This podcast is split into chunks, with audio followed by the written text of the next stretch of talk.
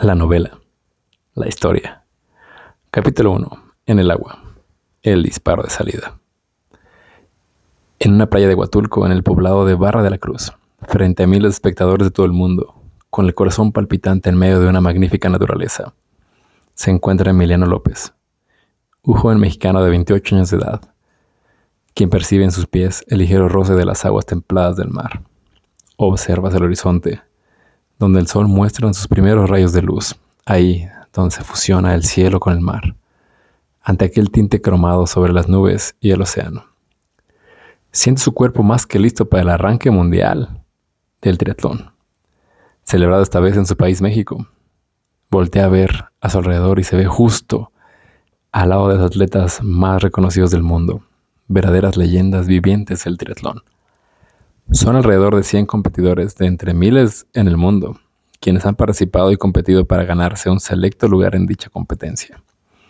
Son seleccionados de países que han dominado este deporte por años, Alemania, España, Japón, Nueva Zelanda, Estados Unidos, Canadá, Reino Unido, Australia, Brasil, Suiza y Rusia.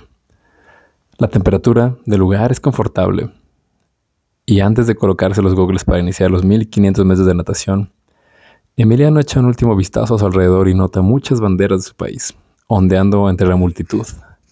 Apenas puede escuchar algunas palabras de sus contendientes, pues es el bullicio, la música y las porras de la gente son ensordecedores. Vamos, Emiliano, tú puedes. Vamos, Emiliano. Con todo, venga, sí. Vamos, sí se puede. Puede percibir algunos gritos con su nombre. Su respiración se agita y toma un profundo suspiro para intentar calmar la ansiedad de escuchar el disparo de salida. Mueve los brazos un poco, el cuello, las piernas.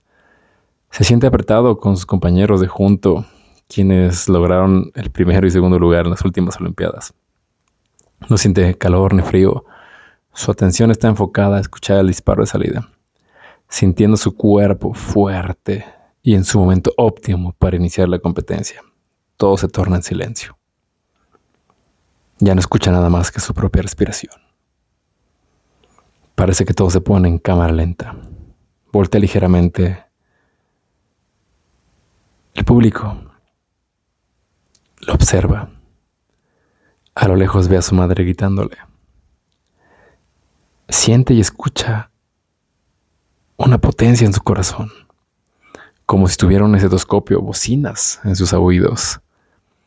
Entre el público lo sorprende la luz y la silueta de una bella mujer de tez pálida y ojos brillantes. ¡Bam! El disparo de salida. Suena todo. Todo es exponencial, eufórico. Se siente como si hubiese caído un rayo justo en medio de su corazón. El alma, una explosión inmensa de adrenalina, se descarga por todo su cuerpo y sale disparado hacia el mar, entre los forcejeos, golpes y jalones de sus contendientes.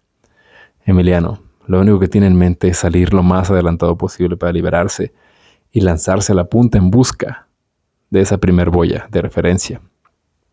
Son las primeras brazadas y observa cómo varios nadadores lo van adelantando.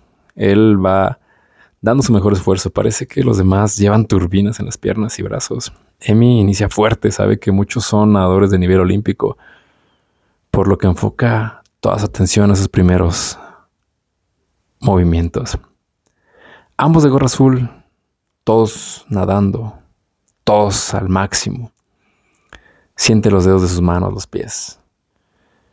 Pasará un tiempo antes de que su cuerpo vaya entrando en calor. El arranque ha sido intenso. Le cuesta sostener el ritmo del nadador de enfrente, ya que su punto más débil es la natación, pero se enfoca en dejar pasar esos malos pensamientos.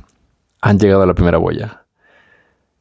Sabe que va a la mitad del grupo. Ha perdido de vista a los primeros competidores. Ha perdido el ritmo y le cuesta respirar. Al parecer, arrancado demasiado rápido. Sus brazos empiezan a sentirse pesados y casi no logra tocar con las manos los pies del nadador de enfrente. Cada brazada es más fuerte y se va alejando por unos centímetros. Ya no sabe si va derecho, si va perdido, si va bien. Parece un globo desinflado. Pasa la tercera de cuatro boyas. Su primera vuelta en un circuito de dos vueltas. A la mitad del recorrido tendrá que salir brevemente del agua para pasar sobre pie una pequeña plataforma e iniciar una segunda vuelta en el mar. Empieza a perder ritmo el nadador. A sabiendas de que Si pierde los pies, esto implicaría un desgaste mayor debido a la resistencia del agua. En comparación a nadar atrás de otro competidor, el agua le va abriendo. Son un grupo de 20 nadadores los que van al frente y él va en la cola a casi nada de soltarse. Se ha alejado del grupo puntero donde se encuentran Brian y Fernando, el estadounidense y español favoritos para ganar la competencia. Yo no soy nadador, un mexicano nunca ha ganado un mundial. Los que van enfrente han tenido más y mejores oportunidades que yo. Mejor me salgo y digo que me picó una agua mala. No soy tan alto. No nado tan fuerte. No entreno lo suficiente en la alberca. Oh, mi hombro me está doliendo. No cené bien ayer.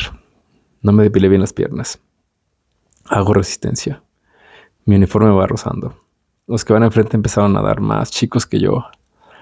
Estos pensamientos brotan de la mente de manera inconsciente, excusas, al sentir que no puede seguir con el tren que llevan los de enfrente.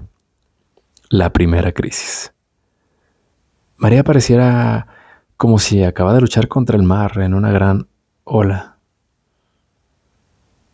¿Qué pasará en adelante? ¿Emiliano logrará salir en el agua? ¿Quién es esta tal María que se abre en la primera crisis? Todo esto y más en la novela En busca de felicidad de mis tenis de Atleta Despierto. Búscalo en Amazon, Facebook, Instagram, redes.